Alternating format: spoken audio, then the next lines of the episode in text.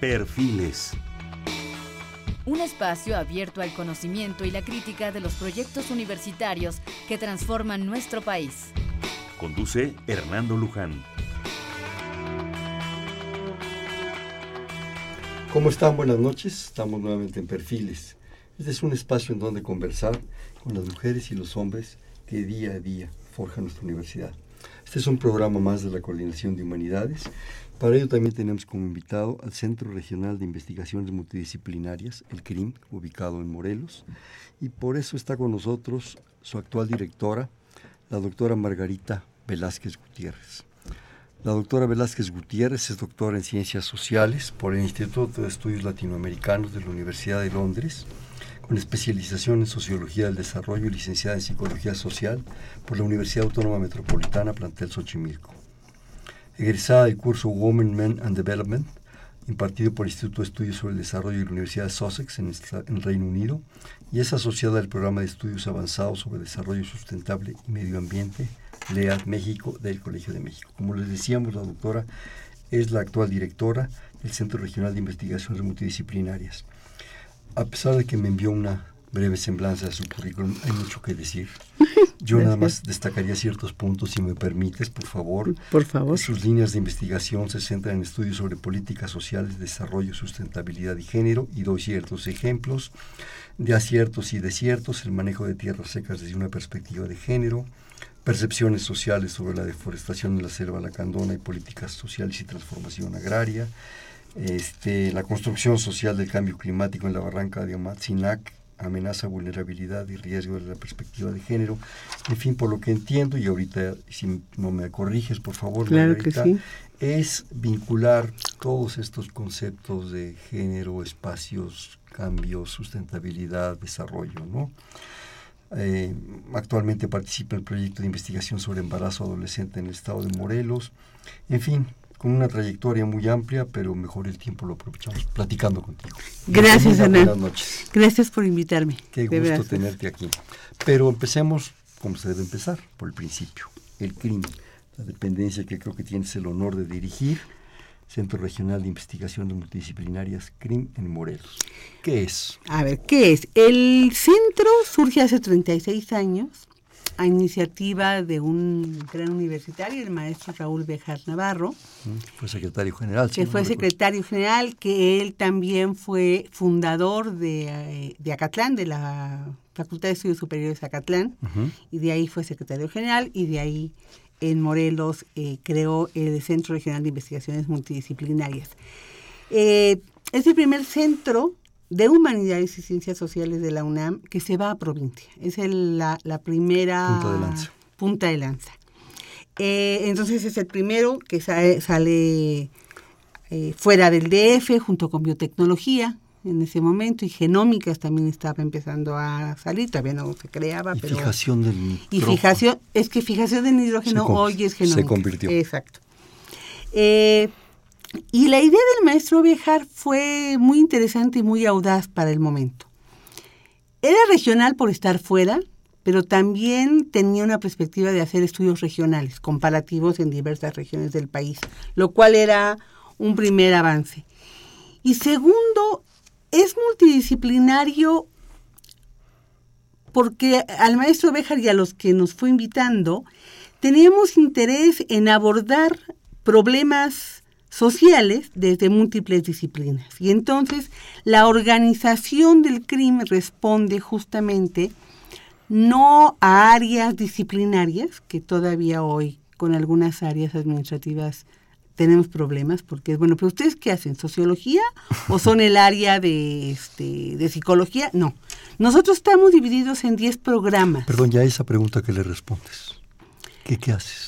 Este me peleo mucho porque les digo este es que hoy no hay bueno sí hay disciplinas hay que reconocer que existe la disciplina pero el, mundo la sociedad este, nuestra realidad no la puedes abordar únicamente desde una disciplina y menos desde hoy no había un famoso epistemólogo eh, Semmelman Semmelman, que decía es que siempre a problemas viejos hay que poner nuevas preguntas. Y un poco el centro hace esto todo el tiempo, ¿no? O sea, cómo a viejos problemas le hago nuevas preguntas, pero como esos problemas desde distintas disciplinas y en un diálogo entre las disciplinas y los profesionistas yo las puedo abordar.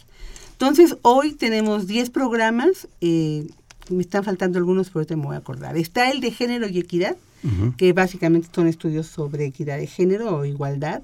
El programa de violencias y salud, el programa de política, diversidad y cultura, el programa de desarrollo regional, el programa de globalización e internacionalización, el programa de población, que fue uno de los primeros y de los más grandes, el programa de estudios socioambientales, hay un programa sobre problemas educativos que aborda eh, problemas educativos y más recientemente se creó uno sobre políticas públicas, que sería el más nuevo. Y creo que no me faltó ninguno, y si me faltó alguno, uno, dos, tres, cuatro, cinco, seis, siete, ocho, nueve, son nueve programas, básicamente. Eh, ah, no, claro, que el imaginario el problema de estudios de lo imaginario, que serían ya con eso los 10 programas, que el imaginario es un programa más enfocado al estudio de la hermenéutica. Está, en este momento está la doctora Blanca Solares, que hace muchos estudios sobre mitos, ahora mucho sobre música, mito y hermenéutica. Está también eh, un profesor, Oscar me voy a acordar de su apellido, que hace estudios sobre India, es uno de los pocos investigadores en México que sabe sánscrito, y tenemos el honor de contar ahorita con la, la doctora Elsa Cross como investigadora con cambio de descripción ahí trabajando con nosotros. Entonces es un, como verás, un centro que aborda muchas problemáticas y cada programa cambia el número de investigadores, somos alrededor de 70 en este momento, aborda estos temas desde diferentes ópticas. Eh, y además intentamos que entre todos los programas haya un diálogo, porque todos los programas, por ejemplo, tienen, o todos de alguna manera abordamos el tema de la política pública, ¿no? Entonces, bueno, esa es la historia del, centro. Eh, ha ido creciendo, ha ido cambiando. Los programas nunca fueron estos. De hecho, hace cinco años que yo llegué al centro, una de las primeras tareas fue generar un gran debate, una gran discusión alrededor de estos temas y ver si todavía eran válidos, si los objetivos de cada programa eran los que tenían que ser, es decir, cómo los vamos cambiando y entonces es un centro vivo que se mueve conforme va moviéndose y se van surgiendo nuevos retos sociales nuevos retos sociales ¿no? en, en el país.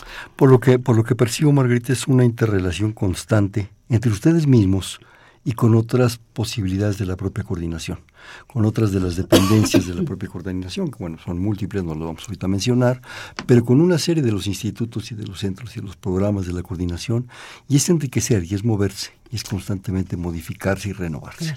¿Sí? somos un centro muy ligado a casi todas las instituciones, bueno, yo diría que a todos los institutos y centros de la coordinación de humanidades, o sea, con todos hay una interacción muy cotidiana, por ejemplo, con el CEICH, que es el Centro de Investigaciones eh, Interdisciplinarias en Ciencias y Humanidades, que fue creado más o menos al mismo tiempo por don Pablo Casanova. Eh, o sea, somos como centros gemelos, ¿no? este, y ellos también están organizados en este tipo de áreas. Entonces, bueno, ese es un centro con el que tenemos mucha afinidad. Con el CISAN hay afinidad por migración, por temas de con Norteamérica con el CIALC, por temas de América Latina y el Caribe, con antropológicas, con, con filosóficas, con filológicas, con todos, con, históricos, con todos. Con, todos con el programa de género también. Mucho, o sea, de hecho el programa de género del CRIM nace y se organiza gracias al PUEG, este, a doña Graciela Hierro. La maestra Hierro, que desgraciadamente la perdimos. Ella es la que me dio el, banderas. Ah, qué bueno. Oye, ¿y su vida académica interna, digamos, seminarios, forman gente? Platícanos cómo es. Como centro, eh, nosotros somos entidades participantes en los posgrados, en, dos posgrados básicamente de la UNAM, en tres en este momento. Eh, estamos ligados al programa de posgrado de Ciencias Políticas y Sociales, estamos en la maestría y en el doctorado, ahí tenemos mucha interrelación, damos clases. No tenemos alumnos del posgrado en Cuernavaca, pero hay mucha interacción. Y em, hace cuatro años, más de cuatro años, se creó, no, menos, tres años, se creó el posgrado en estudios de población, lo cual ha sido una maestría en demografía que ha sido muy, muy importante. Eh, y tenemos eh, como sedes y tenemos alumnos de la maestría de trabajo social. Tenemos ahí, vamos poco a poco creciendo con esa. Y tuvimos una maestría con la Universidad Autónoma del Estado de Morelos, que teníamos mucha interrelación. Esa maestría ya terminó. Eh, y estamos intentando incluir otras. Nosotros internamente tenemos, cada programa organiza un conjunto de seminarios a lo largo del año. Una vida interna académica. Sí, en los que se van discutiendo y se van hablando, ¿no? Básicamente esa es la, la tónica. Cada investigador trabaja al ritmo que, que quiere, interactúa lo que quiere, pero sí es un centro con mucha con mucho movimiento, ¿no? Van, vienen, este, y en este momento además estamos entrando con un grupo fuerte de jóvenes que están ingresando en el programa de rejuvenecimiento de la planta académica. Han entrado jóvenes y están dándole como un nuevo giro a la, a la discusión. El entusiasmo, ¿verdad? Y la actualización. Y la actualización. Decía Rosario Castellanos que nuestra juventud es plena de latencias y raíces laboriosas como el junco. Ándale. ¿Sí? Ándale por Ese, es, ese es, pues es, un, es un hecho y qué bueno que la universidad pueda tener esa, esa vertiente, ¿no? Y me imagino que en esta serie de, de, seminarios y de situaciones hay un intercambio también muy intenso con otras dependencias, con el interés de los jóvenes, con las propuestas, con la, con la eh, experiencia de todos ustedes. Sí, tenemos eh, mucha interrelación con gobierno del Estado, con los municipios y con organizaciones de la sociedad civil. Yo soy una creyente férrea de que el quehacer académico no tiene sentido si no lo meto en un círculo virtuoso de intercambio y diálogo con eh, los gobiernos, con la administración pública y con las organizaciones de la sociedad civil, que es lo que le da movimiento. El, el, aislamiento. aislamiento, perdón, realmente ya no es, no es vigente. No. Entonces sí hay mucho trabajo conjunto. Eh, trabajamos mucho, por ejemplo, todo el año pasado en lo que fue la paridad electoral, o sea, en que hubiera, hubieran igual número de mujeres y hombres como candidatos, etcétera, con el Instituto Electoral de Morelos, que fue una cuestión muy importante. Hemos tenido congresos muy grandes sobre patrimonio cultural intangible con gobierno del Estado, con la Secretaría de, Cultura. Eh, hemos trabajado mucho con la Secretaría de Medio Ambiente. Eh, con educación, con radio y televisión de Morelos, también con Olga Durón trabajamos mucho. El impacto de ustedes en el Estado ha sido muy importante. Yo diría que sí, y que ha tenido altos y bajos a, lo largo de la historia, pero que sí ha tenido un impacto. Sí, sí, sí. Yo creo que ese impacto no solo es el crimen, es la propias, las propias humanidades y las ciencias sociales son punta de lanza de la, de la propia coordinación, lo cual abre unas perspectivas de intercambio, de posibilidades, de diálogo, sí, muy grandes, impresionantes diría yo.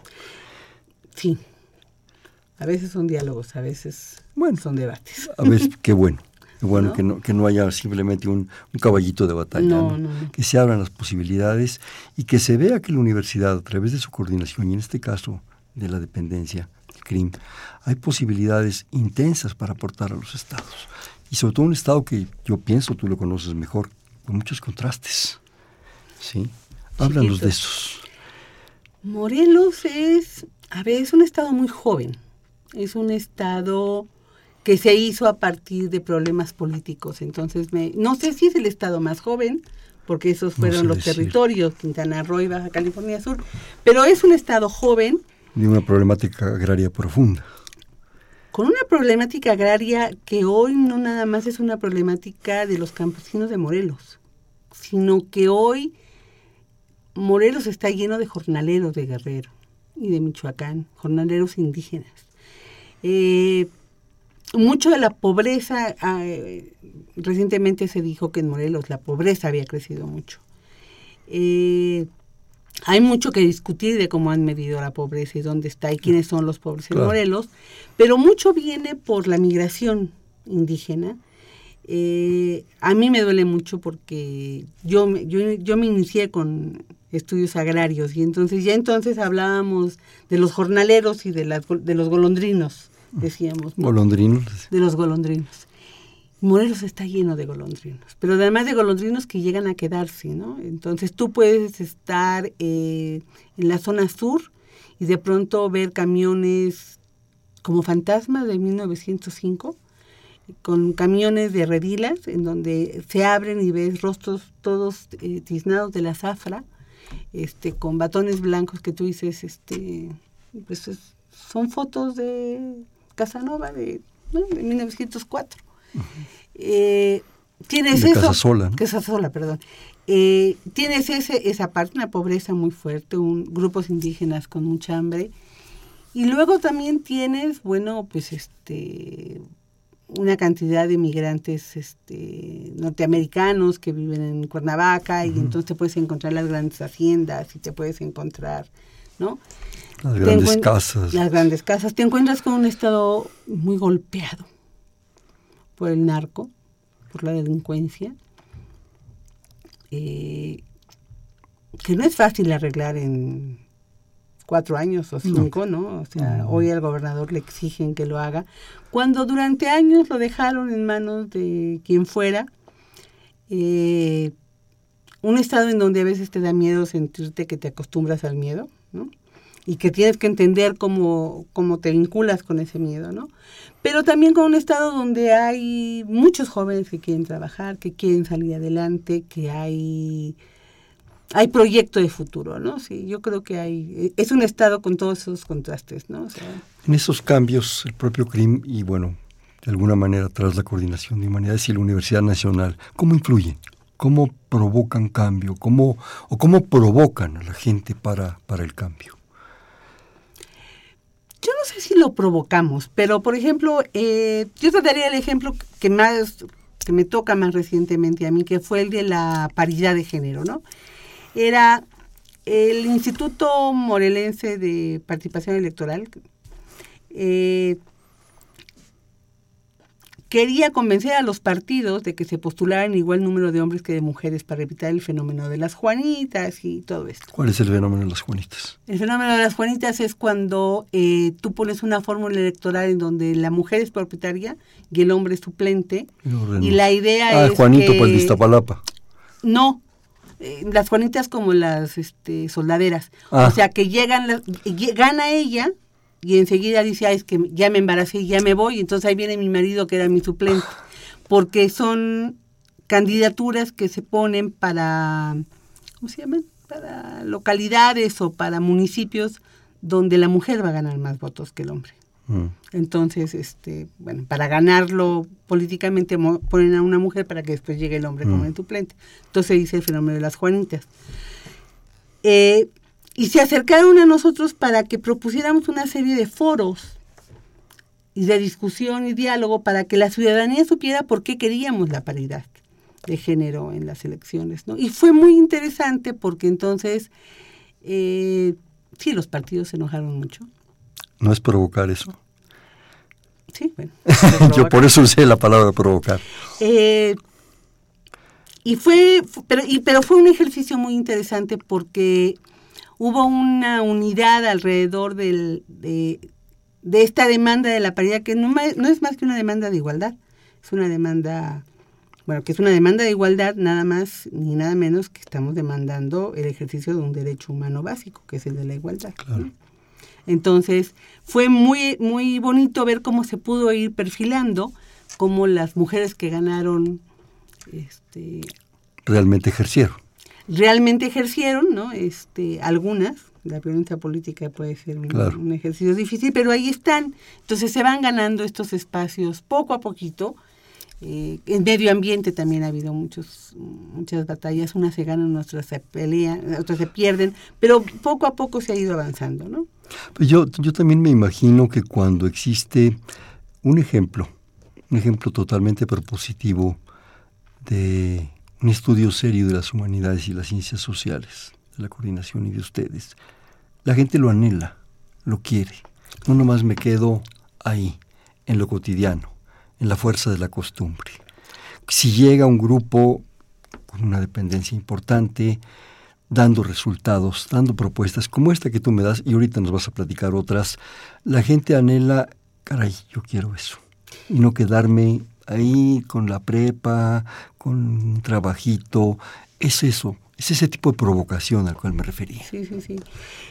Mira, yo creo que ahí hemos hecho, estudios muy interesantes. el último, que es sobre embarazo adolescente, fue una demanda del mismo gobierno. O sea, hoy todos oímos hablar muchísimo del embarazo adolescente, ¿no?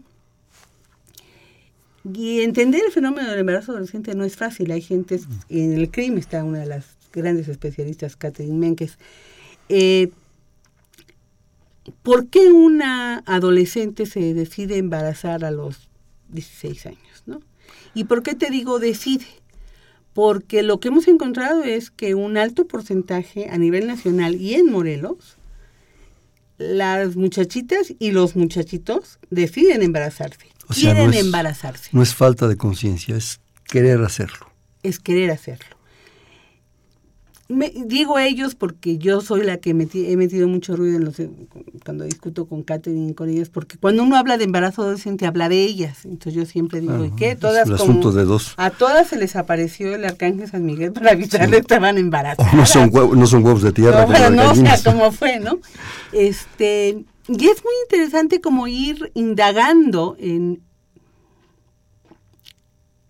en, las razones por las cuales estas chicas y estos chicos piensan que tener un hijo y armar una familia es lo que les va a dar proyecto de vida, que es lo que los va a hacer madurar, que es lo que los va a hacer trascender en la vida. ¿Que les dará oportunidades? Pues mira, eh, hay muchos casos, pero hay anécdotas del norte de México en donde las chicas a los 15 y 16 años, cuando tú les preguntas qué quieren ser de grandes, ellas te dicen que ellas quieren ser novias de un narco. Y los chicos, cuando les dices que porque quieren tener un hijo, te responden que ellos saben que se van a morir pronto. Entonces lo que quieren es dejar un hijo para trascender en la vida. Y entonces el problema del embarazo adolescente no es un problema de repartir anticonceptivos y dar educación sexual.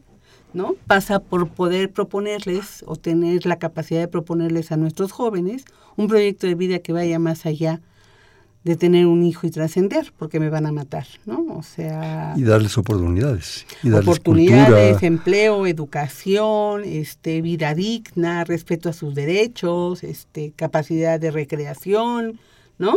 Claro. Porque cuando uno piensa en el o sea, mucho del problema del embarazo adolescente, además, que viene de hace muchos años, era que eh, se creía que las niñas se embarazaban y por eso desertaban. Entonces, eh, existe un programa de becas para las niñas embarazadas. Cuando a mí me lo platicaron en el año 2000 el programa, yo les dije, es un proyecto pronatalista. O sea, pues si yo me embarazo y me dan beca, pues si saco 10 no importa, pues mejor me embarazo, ¿no? Bueno, pues 12 años de esas de esos mensajes, pues esa, tenemos hoy un Tuvieron consecuencias. muy serio, ¿no? Y lo que fue muy hermoso fue ver cómo gobierno del Estado, ¿no? Este, quería hacer algo más con esto, ¿no? Eh, porque sí hay una correlación interesante entre embarazo adolescente y violencia. Es decir, muchos de estos chicos vienen de familias con fuertes este, problemas de violencia, viven en áreas eh, de violencia social muy fuertes, lo cual no quiere decir que todo niño que nazca de un embarazo adolescente va a ser violento, ni que es producto mm. de la violencia social. Pero la violencia social es un caldo de cultivo que da para eso y para más, ¿no? Y está ahí presente. Y está ahí presente, ¿no? Y entonces acabamos de presentar esto ante la Secretaría de Hacienda y ante el Programa de Prevención del Delito en Morelos, y ha sido como un aporte para poder entender y, entonces a partir de aquí ahora la tarea es qué políticas públicas tenemos que abordar para poder atender el problema de la, del embarazo adolescente. ¿Qué te parece si nos quedamos con esta aportación del crimen y de la coordinación al Estado de Morelos y me permites hacer un corte? Claro que Por favor, estamos en Perfiles, un espacio en donde conversar con las mujeres y los hombres que día a día forman nuestra universidad programa de la Coordinación de Humanidades y específicamente el Centro Regional de Investigaciones Multidisciplinarias, el CRIM. Está con nosotros su directora, su actual directora, la doctora Margarita Velázquez Gutiérrez. Estamos en el 55 36 89 89. Le repito, 55 36 89 89. I get a fever that's so hard to bear. You give me fever. When you kiss me, fever when you hold me tight. Fever in the morning, a fever all through the night. Sun lights up the daytime, moon lights up the night. I light up when you call my name, and you know I'm gonna treat you right. You give me fever. When you kiss me, fever when you hold me tight. Fever in the morning, a fever all through the night. Everybody's got the fever, that is something you all know. Fever isn't such a new thing, fever started long ago.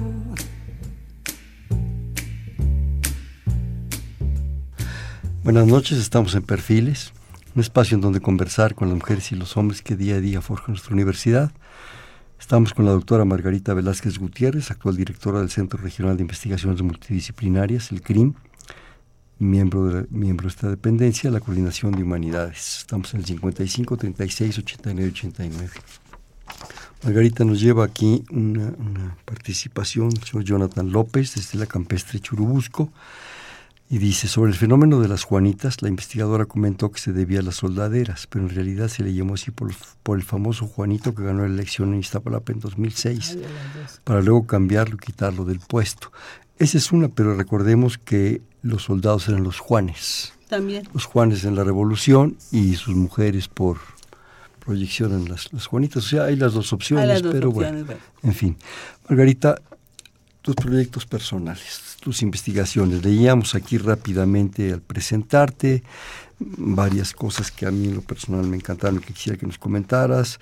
Este, aciertos y desiertos, la, la selva lacandona, cambio climático, en fin, que es tu mero mole.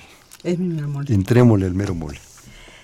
A ver, eh, yo inicio mi carrera como investigadora trabajando cuestiones agrarias, o sea, mujeres campesinas. Ese era mi... ¿En alguna época en especial, en algún momento, en algún Mira, tengo espacio? una carrera muy... Bueno, los últimos años han sido básicamente académicos, pero yo salí de la universidad y ¿De la UNAM? de la UAM, de la UAM Xochimilco, y inmediatamente eh, obtuve trabajo en la FE Zaragoza. Y de pronto me di cuenta que yo nada más había cambiado del lado del pupitre, o sea, que había pasado de un lado del escritorio al otro lado del escritorio. Y que ser docente no me... En ese momento yo sentía que no tenía nada que enseñar. Entonces eh, decidí dejar la, la parte docente, la académica, y buscar algo más eh, aterrizado en la tierra y hacer algo para, por las mujeres. Eh, ya desde entonces trabajaba yo con el tema de mujeres. Eh, en ese momento se estaba armando un programa que se llamaba Programa de Integración de las Mujeres al Desarrollo Nacional. Y pues, yo con mis dos hojas de currículum llegué, toqué la puerta, se la dejé a una mujer que era doña Guadalupe Rivera, hija de Diego Rivera. Diego Rivera. Y pues saqué la lotería y me dio el trabajo. Y entonces empecé a trabajar eh, primero con ella, después me fui a Reforma Agraria, con, donde con la doctora Lourdes Arispe y Beatriz Paredes se logra armar el primer programa para mujeres campesinas en México, el segundo en América Latina. Y entonces después me fui al Colegio de México y entonces tuve la oportunidad de ponerme a repensar lo que habíamos hecho desde la parte administrativa. Luego me fui a Inglaterra a estudiar, luego regresé, estuve un rato en pesca y estuve como siempre con un pie adentro eh, y otro afuera. Y ha sido muy rico porque por un lado me tengo los espacios para pensar en el quehacer público desde la parte académica y poder hacer investigación sobre esto que hacemos cotidianamente. Entonces, eh, trabajando con campesinas, trabajando temas de población, llegan los noventas y entonces empieza a sonar mucho esto de el cambio climático, la crisis medioambiental, que empieza en los 70, pero que en los 80 y 90 en México es muy fuerte. Y yo era de las que decía que era un tema de los gringos, ¿eh? O sea, que era un tema del norte, que eso del medio ambiente era un invento para desestabilizar al sur. Eh, y entonces, gracias a una tenaz maestra, a Lourdes Arispe, eh, entré al Colegio de México a un estudio, a un diplomado sobre medio ambiente y a tratar de conectar cómo desde una perspectiva de género podías entender la construcción de un mundo sostenible o sustentable. ¿Y por qué le digo desde una perspectiva de género? Porque cuando uno habla de género, uno puede pensar en lo masculino y lo femenino, es decir, cómo a un hecho biológico le doy un significado social. Y entonces, en lugar de hablar de hombres y mujeres, hablamos de masculino y femenino. Y una perspectiva de género, además, que no es el concepto, es una herramienta analítica que te permite mirar cómo el mundo de la producción y el mundo de la reproducción social están tejidos ensamblados de manera conjunta y no puedes entenderlos de manera separada, ¿no? Tú no puedes entender cómo un señor sale de su casa todos los días a trabajar si no entiendes que alguien le lava la ropa, le hace de comer. Entonces, bueno, ese es el mundo ensamblado. En ese contexto, entonces yo empiezo a tratar de entender cómo construimos la sostenibilidad desde una perspectiva de género. Y claro que me metí en muchos problemas, mis amigas y amigos se burlaban de mí y decían, pero ¿qué tiene que ver el arbolito con el género, Margarita, por favor, no? Este, empecé trabajando con las ecofeministas, o sea, con una visión muy ecofeminista en donde se dice que las mujeres se amarran a los árboles, que las mujeres estamos más cerca de la naturaleza. Y cuando llegué a Quintana Roo la primera vez, a la zona maya de Quintana Roo, ¿no? yo le preguntaba a las mujeres, ¿y usted va al monte? Y me decían, yo al monte, si hace muchísimo calor, yo allá que voy. Y yo decía, se me cae el estudio, ¿no? O sea, aquí no pasa lo que en India, lo que Bandana Chiva dice que pasa en la India, aquí no pasa. Y entonces me fui dando cuenta cómo eh, tú, te tienes, tú tienes que abordar la construcción de la sostenibilidad, no nada más desde qué recursos se están acabando, quiénes están acabando esos recursos, por qué se están acá, o sea, no, no del recurso en sí, el recurso natural, sino quiénes y por qué usan qué recursos de una manera u otra y cuáles son las alternativas para que hagan un manejo distinto de esos recursos, ¿no? Entonces, eh, en Quintana Roo, por ejemplo, yo hice el análisis de un plan forestal, de un, de un, plan de manejo forestal, y una mujer indígena fue la que me dio la clave un día cuando me dijo, mire señorita, que dejen de cortar la madera o que se la dejen de beber. Y entonces fue muy interesante porque al mismo tiempo me dijo, porque además entre más beben, más nos pegan. Entonces, claro, eh, la intención de crear la sostenibilidad en el manejo de un bosque estaba creando una no sostenibilidad social. Hay varios estudios de varias antropólogas mexicanas que te demuestran cómo cuando el ingreso de una familia se monetariza, y es el hombre quien lo, monetariza, eh, las mujeres pierden de alguna manera cierto control sobre el ingreso familiar. Porque si yo voy a la milpa y recojo lo de la milpa, pues sé cuánto se recogió, cuánto vendí, cuánto no, o sea, cuánto me quedé. Pero si lo que pasa es que yo te doy un ingreso monetario como hombre, yo me quedo con un guardadito como el señor de la casa. Entonces te doy. Las cervezas cuestan. Claro. Bueno, yo calculaba que hasta el 25% del ingreso por derecho de monte, por, eh, por el beneficio de la tala, eh, se iba a las cantinas y a los burdeles de la zona. ¿eh? Entonces, bueno, es, cada ecosistema tiene sus características. En las zonas áridas, que son las tierras secas, ¿no? Los desiertos, hay otras características. ¿Qué pasa ahí? Depende a dónde trabajes, ¿no? Eh, el problema de las zonas áridas entonces es el agua y quién recolecta el agua y para qué se usa el agua. El agua en una zona árida te la convierte en, una, en un oasis inmediatamente, ¿no? Entonces, bueno, ahí hay, en muchos casos hay mucho nomadismo. van y vienen las mujeres y los hombres. Eh, las mujeres ahí tienen una carga de trabajo brutal. La carga de trabajo doméstico se eleva muchísimo. Por las condiciones climáticas. Por las condiciones climáticas, ¿no? Y por la dificultad de obtener comida. Generalmente, además, estoy pensando, por ejemplo, en zonas como Concepción del Oro, en Zacatecas, ¿no? Donde eran zonas mineras que se quedaron como zonas fantasmas y hoy son zonas áridas donde lo que las mujeres nos pedían hace muchos años era, no, no me dé trabajo a mí, haga fuentes de empleo para mis maridos, ¿no?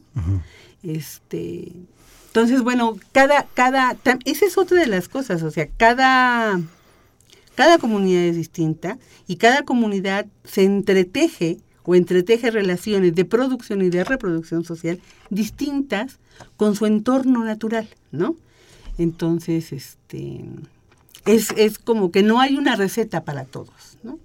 Entonces, bueno, yo siempre insisto en que lo que yo estudio es quiénes y por qué usan qué recursos que provocan ciertos cambios ambientales, como el cambio climático, de esos quiénes, quiénes pueden cambiar sus prácticas o cómo podemos hacer para que cambien sus prácticas y podamos construir un mundo sostenible social y ambientalmente me generas una gran cantidad de, contradicciones, de cosas. Digo, una vez se mete uno a ciertas cosas y entiendes otras y ahora me, explicas otras, ¿no? Pero, ¿por qué surge? ¿Por qué se da? Si sabemos que esas eh, civilizaciones, esos grupos humanos tradicionales, con un manejo integral de los recursos que existen y que está probado que se daban, ¿en qué momento cambia? los mestizos, el dinero, el afán de poder. ¿Qué pasa? No, yo creo pienso, que pienso, perdón, en, en, en, tu tema de la lacandona. Este, Lacandón nos han enseñado, o se ha dicho, no sé, tú, me corregirás, que tienen una visión muy integral de las cosas, muy correcta, de esa relación social, humana, natural, con su selva. Y de repente las cosas cambian qué, Margarita? ¿Qué sucedió? ¿Qué pasó? Mira, hay un cambio en el aceleramiento de las relaciones sociales, pero básicamente es, yo siempre pongo el ejemplo de la cagual, ¿no? Eh, la rosa tumba y quema, que es la práctica. Si le explicas a la gente que es la La rosa tumba y quema es lo que los campesinos en toda Mesoamérica realizan antes del cultivo del maíz. O sea, ellos limpian la parcela, o sea, la rosa, tumban la maleza, o los árboles, y luego queman para acabar con los este con bichos, los bichos con, la, hierba misma. la hierba y el acagual el acagual es donde ya quitamos el, el maíz y está regenerándose la, la flora natural del espacio, ¿no? Entonces, eh, hace 100 años, ¿no? Eh, una familia campesina podía cambiar su parcela, o sea, podía usar una parcela un año, moverse a otra al año siguiente, para dejar descansar, para dejar descansar e irla rotando, ¿no? Las extensiones y la familia era pequeñita. Se morían muchos niños, aunque hubiera, hubieran muchos niños. ¿Qué ha pasado ahora? La población ha crecido. Entonces, tengo una suerte de presión sobre esa parcela. Entonces ya todo el mundo tiene una parcela, ya no puedo rotar las parcelas. Entonces, ese acahual, esa parcela que ya usé, no tiene tiempo de, re, de restaurarse, de regenerarse. de regenerarse. Por ejemplo, en los años 70, el presidente Echeverría decide que las zonas forestales de la Lacandona son áreas ociosas, son áreas ociosas. Y entonces lleva a muchos campesinos de Veracruz, de Coahuila, hacia la Lacandona, ¿no? Que además no conocen. No conocen, pero además cuando uno está en una zona de selva alta como es la Lacandona, por ejemplo, la tierra, la el mantillo, el mantillo, lo, lo nutriente no está abajo de la tierra, está arriba, está en los árboles. Entonces cuando tú tiras pues te dará un año, pero no te va a dar dos, ni te va a dar tres. Entonces, claro, hay un sobreuso del recurso en ese La sobreexplotación. la sobreexplotación. Esta es la parte indígena, la parte campesina, pero además recuerda que México ha crecido hacia grandes ciudades. Hoy solamente el 25% de la población vive en zonas rurales, ¿no? Aunque en números eh, absolutos son más.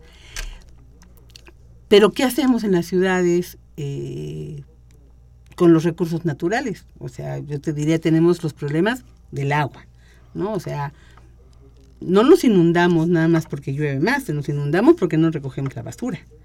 Este, no tenemos cultura de manejo de, de basura cero, o sea, ¿qué hacemos con los residuos? ¿A dónde los llevamos? No es problema nada más del gobierno de la República, del gobierno del- De la ciudad. de la ciudad, es problema de todos, o sea, la reciclamos, no la reciclamos, qué utilizamos, cómo lo utilizamos, este, de dónde sacamos la energía, ¿no? ¿Cuántos tenemos energía solar, cuántos no? O sea, ¿cómo podríamos, qué hacemos con los coches? O sea, ¿por qué le seguimos invirtiendo a, las, a los grandes segundos pisos si no lo estamos invirtiendo al transporte colectivo? Y a la seguridad que deben tener. y a la seguridad que deberían tener. Porque, y bueno, de los ejemplos que te doy, todos les saco la parte de género, ¿eh? O sea... Por favor, me encantaría. Por ejemplo, transporte, ¿no? O sea, está muy comprobado que un empleado o un obrero, para llegar a su lugar de trabajo, toma de uno a dos transportes, ¿no? Puede ser una- un metro y un transbordo. o Una, una mujer que es empleada doméstica que vive en Tlalmanalco, para llegar a las lomas, toma por lo menos dos rutas de camión. Bueno, primero la ruta de camión hasta aeropuerto, luego de aeropuerto se tiene que trasladar a auditorio y luego de auditorio tiene que tomar una ruta, o sea, le toma dos horas y le toma mucho más dinero que al hombre, ¿no? ¿Por qué nunca hemos planeado rutas también para los lugares de trabajo de las mujeres? O sea, ¿cómo, cómo estamos pensando el diseño de esta ciudad para hombres y mujeres y no nada más para los hombres, ¿no? Eh, la basura, bueno, pues es este ese ejemplo no me gusta darlo mucho, te lo voy a dar, pero es que a los a los de a muchos les gusta, porque dicen, "Ay, qué bueno que llegaron las mujeres a lo del medio ambiente para que nos ayuden a barrer." ¿No? Entonces yo siempre digo, o sea, está el tiradero que barrerlo, ¿no? Sí, no. Bueno, pero la basura es, es una cuestión de las, de las mujeres, pero todo mundo en una casa debería saber cómo separar la basura, no nada más la, la que se encarga de tirar la basura todas las mañanas, ¿no? O sea, ¿por qué tengo que este, limpiar el tetrapac antes de tirarlo? ¿Por qué este, el aluminio va en un lugar? Este, ¿Por qué el papel blanco va en otro? Es decir, hay, hay que cambiar toda una manera de ser y de relacionarnos con lo que hemos construido como civilización. Pero entonces, eh, también aquí hay un problema, bueno, creo yo, cultural, de educar al hombre, de ser, hacerlo partícipe de todas estas decisiones. No nomás se trata como en las viejas cavernas que el cromañón mata al dinosaurio, lo arrastra y lo entrega, ¿sí? También hay que ayudarlo a despellejar, también hay que ayudarlo a coser, o a, o a cazar, o a, o a- comértelo crudo. Mira, yo creo que ese es el, el problema fundamental del gran cambio, o sea, de- del asunto de la igualdad, ¿no? De la igualdad entre hombres y mujeres. Que no se trata de que hoy las mujeres podamos salir a trabajar. Ya salimos a trabajar y muchas lo hacen no porque quieran, ¿eh? sino porque necesitan Porque se trabajar. necesita. Porque la unidad doméstica necesita más ingresos. Eh, y sin embargo, yo creo que la educación y el trabajo le dan a las mujeres nuevas herramientas y nuevas dignidad. capacidades, ¿no? Y dignidad. Eh, pero si no resolvemos el problema de lo que hay que hacer cotidianamente, de lavar la ropa, de cocinar, Lavar de ir al mercado, de- de- de cuidar al enfermo, de cuidar al anciano, del derecho a la guardería, del, de, de la licencia de paternidad y maternidad, de hoy, por ejemplo, en un buen número de hospitales públicos te exigen cuando tú llegas con un enfermo que se quede un familiar a cuidarlo, no, porque el Estado no tiene cómo cuidarlo. ¿Y quién se va a quedar a cuidarlo? Pues una de las o la hija o la esposa o la es- mamá. están educadas para ello. Pero además que que entonces la hija no va a ir a la escuela, o la mujer no va a ir a trabajar y va a perder el sueldo de ese día, o la abuelita, ¿no? Entonces, ¿cómo repartimos? Porque hacer trabajo doméstico no es lo máximo, ¿eh? O sea, eh, es una frieguita, ¿no? Y además muy mal pagado. bueno, pero además alguien lo tiene que hacer, ¿no? Claro. Entonces pues, vamos repartiéndolo parejo. Entonces Claro. es como un poco, es un cambio cultural que poco a poco se va dando, que creo que las mujeres tenemos más claro que los hombres, que creo que Porque lo han muchos- sufrido más. Sí, pero fíjate que hay algo que es interesante, sobre todo con los jóvenes, ¿no? Porque a veces dicen, yo siempre digo, nosotros sabemos qué es lo que no queremos. No estoy tan segura que sepamos qué queremos, pero lo que no queremos lo tenemos muy clarito. Pero a ustedes les dijeron que se iban a encontrar una esposa, que los iba a Abnegada. cuidar, abnegada, ¿no? Y resulta que salen y no hay.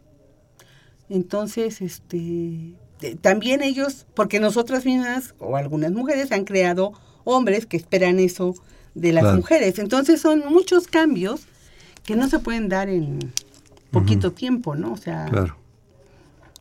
Este, dicho en pocas palabras, lo que es parejo no es chipotudo. ándale, ¿verdad? por ahí va. Vamos a hacer un corte.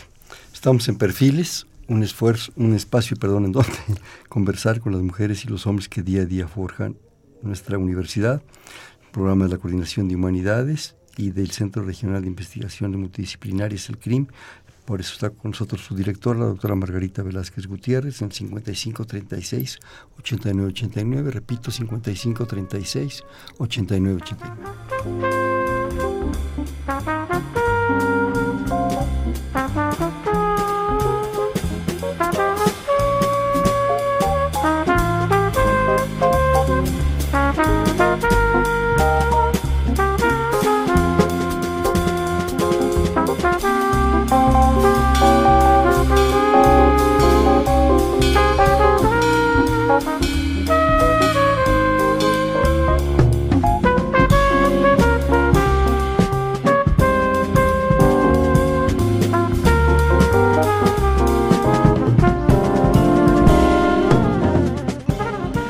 8989. Buenas noches, estamos en Perfiles, un espacio en donde conversar con las mujeres y los hombres que día a día forjan nuestra universidad. Les comentamos que estamos en el 55 36 89 89, platicando con la doctora Margarita Velázquez Gutiérrez, actual directora del Centro Regional de Investigaciones Multidisciplinarias, el CRIM, dependiente de la Coordinación de Humanidades.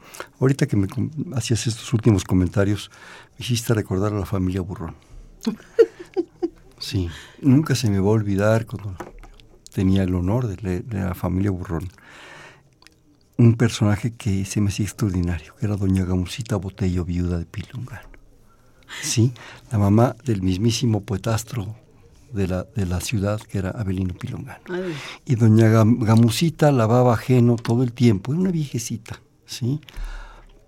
Y Abelino era un flojonazo, y hacía poesías en los parques. ¿sí? Y lavaba ajeno para prepararle sus chilaquiles a su hijito, ¿sí? Es el síndrome de Gamusita. ándale. Sufrimos el síndrome de Gamusita y, y- y creo que consciente o inconscientemente la sociedad mexicana lo sigue teniendo. No lo sé, eso solamente una experta como tú lo puedes decir. Cuido a mi hijito, que no le falte nada, a mi familia, el matriarcado, el 10 de mayo, no sé. Es algo ahí un poco especial que se da, ¿sí? Y que se genera una actitud, una actitud cultural, Margarita. Y yo diría que es, sí es en México, pero es en todo el mundo, ¿eh? O sea, Sí, no, yo me este, refiero ahorita a México, ¿no? Yo pienso ahorita, bueno, como India y China, por ejemplo, por X razones distintas, pero lo hicieron, eh, ya cambiaron el índice de, fe- de masculinidad. O sea, de manera natural, o sea, es, es parte de la biología humana, eh, siempre hay más mujeres que hombres en la población. O sea, nacen más niños que niñas. Es biológico. Pero en el primer año de vida mueren más niños que niñas. Bueno, en la India el costo de la dote para casar a una mujer es tan alto que las mujeres empezaron a hacerse el ultrasonido para saber el sexo del bebé y si era niña, bueno, los abortan o las matan al nacer. En China, como nada más había la política de un solo hijo, y también era lo mismo, el, el costo de, de una mujer era mucho más alto que el del hombre, empezaron a matar a las niñas. Entonces, hoy son dos naciones que tienen un problema serio porque tienen más población masculina que femenina. Y eso trae problemas Demográfico. demográficos serios y de producción y de movilidad ¿no? y de cambios. Pero Margarita, en el caso de México, ¿Cuál es tu proyección? ¿Cuál es tu perspectiva? No solo en términos demográficos, sino en términos de actitud en el género. De la señora que quiere que el marido no corte la madera y no le pegue, de la señora que tiene que ir por el agua en el desierto, de la señora en la ciudad. ¿Qué, qué percibes tú? ¿Qué puede pasar? soñemos un poco en el futuro. Yo sé que de repente es meter mucho ruido en el sistema, pero, pero ¿qué, ¿qué, percibes? ¿Qué proyectas? Yo creo, yo creo que México ha cambiado mucho y veo para el futuro más cambios. Hoy las jóvenes, las mujeres jóvenes, no se cuestionan si pueden o no estudiar una carrera. Hoy el derecho, las jóvenes saben que tienen derecho y lo ejercen de entrar a las universidades y estudiar la carrera que quieran. les dé la gana. Medicina ahorita tiene una matrícula, me parece, mayor de mujeres que de hombres, por ejemplo, ¿no? Hay ciertas carreras más masculinas femeninas, tenemos unas carreras a las que hay que meter más mujeres, pero bueno, pues eso hace 40 años era impensable, o sea, cuando uno habla con las feministas pioneras, pues, o sea, muchas de ellas habían, estaban estudiando carreras mientras se casaban, estudiaban escondidas de los padres, ¿no? Entonces yo creo que hoy las jóvenes tienen más posibilidades de hacerlo, pelean sus espacios de manera más decidida, creo que hay mucho que hacer todavía, ¿no? Pero tú oyes estudiantes de matemáticas decir, a ver, díganme cómo vamos a arreglar lo de, de, las guarderías en las universidades o las universidades, cómo vamos a arreglar que las mujeres podamos ser evaluadas este, tomando en cuenta nuestras tareas de, de crianza de un hijo, ¿no? Y también te encuentras con jóvenes hombres que le quieren entrar parejo, ¿no? Este, que no se les cae la mano si van al mercado, claro. que yo creo que los cambios se van a ir dando poco a poco, que tienen que ver, sí, con cultura, con clase social, ¿no? O sea, hoy muchos de los problemas de violencia de género están asociados a, que las mujeres ganan más dinero que ellos, a que ellos han visto su masculinidad puesta en duda. Y no es que la masculinidad, sí, es que el rol masculino está en entredicho, digamos, ¿no? O sea, es... Está siendo cuestionado, digamos. Está cuestionándose... Respecto a una costumbre. O sea, yo no quiero que los hombres sean así, pero no es lo que yo quiero. ¿Qué quieren los hombres? ¿Cómo quieren ser los hombres? ¿Cómo quieren realizar su paternidad? ¿Cómo se quieren acercar a sus mujeres? ¿Cómo quieren, este... Eh, cocinar? ¿Cómo, o sea, cómo quieren construir su vida cotidiana, ¿no? Este ya no como les dijeron que había que hacerlo, sino cómo la puedo reaprender a hacer. Estás tratando algo, que lástima que ya se nos acaba el tiempo, que yo creo que es fundamental, creo yo. Cuando, cuando hablamos de asuntos de género, siempre se dice la mujer esto, la mujer el otro, la mujer aquello, la mujer que, que, que, que es abnegada, que si cocina, que si le pegan, que si el borracho, que si no sé qué. ¿Y el hombre? Ese punto de vista, de repente, digo, como te decía, lo que es pareja no es chipotudo. Y porque lo que es muy importante es que el género lo que estudia son relaciones de poder. Relaciones de poder entre hombres y mujeres, pero también entre mujeres y mujeres, entre hombres y hombres, y son relaciones que crean desigualdades o asimetrías. ¿no? Y la idea es cómo transforma esas relaciones de poder para que los dos tengamos las capacidades de hacer lo que queramos o en última instancia generar una relación de poder igualitario, no en función de una pareja, de una relación, sino de un futuro, de una familia y sobre todo de un planeta. Mira, porque de un planeta sustentable. Cuando, cuando hablo de poder, yo no hablo de poder sobre el otro, ¿eh? es poder para transformar, poder para construir, claro. poder para, para ser yo y para eso, para construir un mundo más sostenible para todos. Un planeta y un mundo social sostenible, ¿no? Para poder aportar y para poder compartir. Porque el día que esto se pueda caer, que espero que no, toco madera, sí, se cae parejo.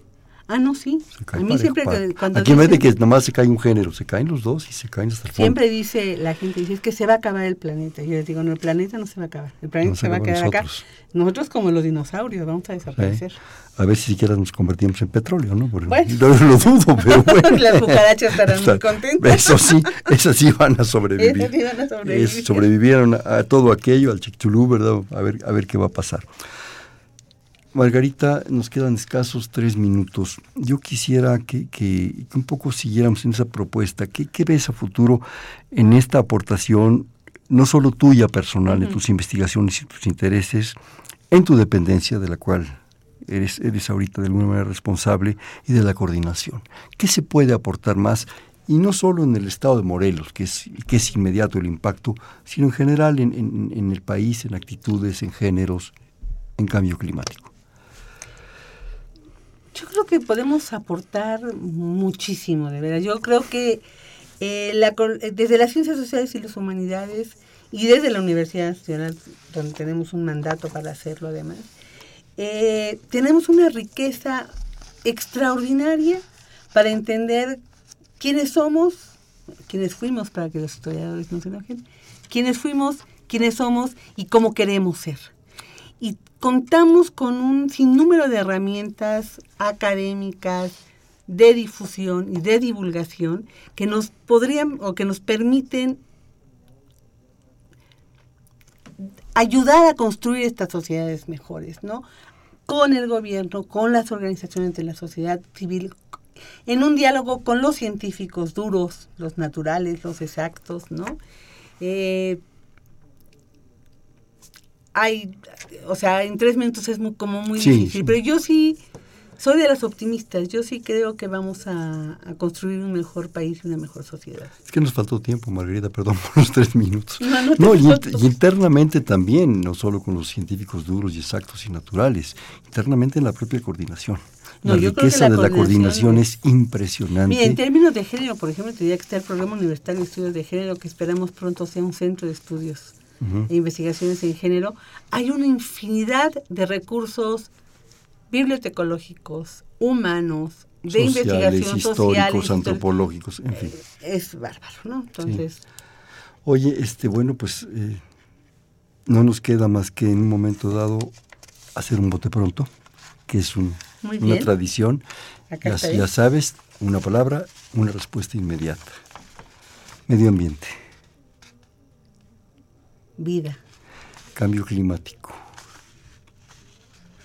muerte, mujeres, vida, hombres, vida, impacto social, cambio social. la selva lacandona, Hay una esperanza, los desiertos mexicanos, una fuente inagotable de recursos. el crimen, un lugar de intercambio, de aprendizaje y crecimiento. la UNAM La Universidad Nacional. y México. Mi país, del que soy muy orgullosa y del que nunca me voy a ir. ¿Y quién es Margarita? En un minuto. Es una mujer llena de esperanzas, es una luchadora, siempre me he caracterizado por luchar. Creo en la justicia, creo en la igualdad y quiero un país mejor para todos. ¿no? O sea, es- Este fue un espacio en donde conversar con las mujeres y los hombres que día a día forjan nuestra universidad. Estuvo con nosotros la actual directora del Centro Regional de Investigaciones Multidisciplinarias, el CRIM, dependiente de la Coordinación de Humanidades, la doctora Margarita Velázquez Gutiérrez. Margarita, muchas gracias. Muchas gracias, Hernán. En la coordinación, la doctora Silvia Torres, en la producción, Adriana Castellanos, en los controles, Humberto Sánchez Castrejón, en, los- en los- en la conducción, Hernando Luján. Perfiles, un espacio en donde conversar con las mujeres y los hombres que día a día forjan nuestra universidad. Gracias, buenas noches.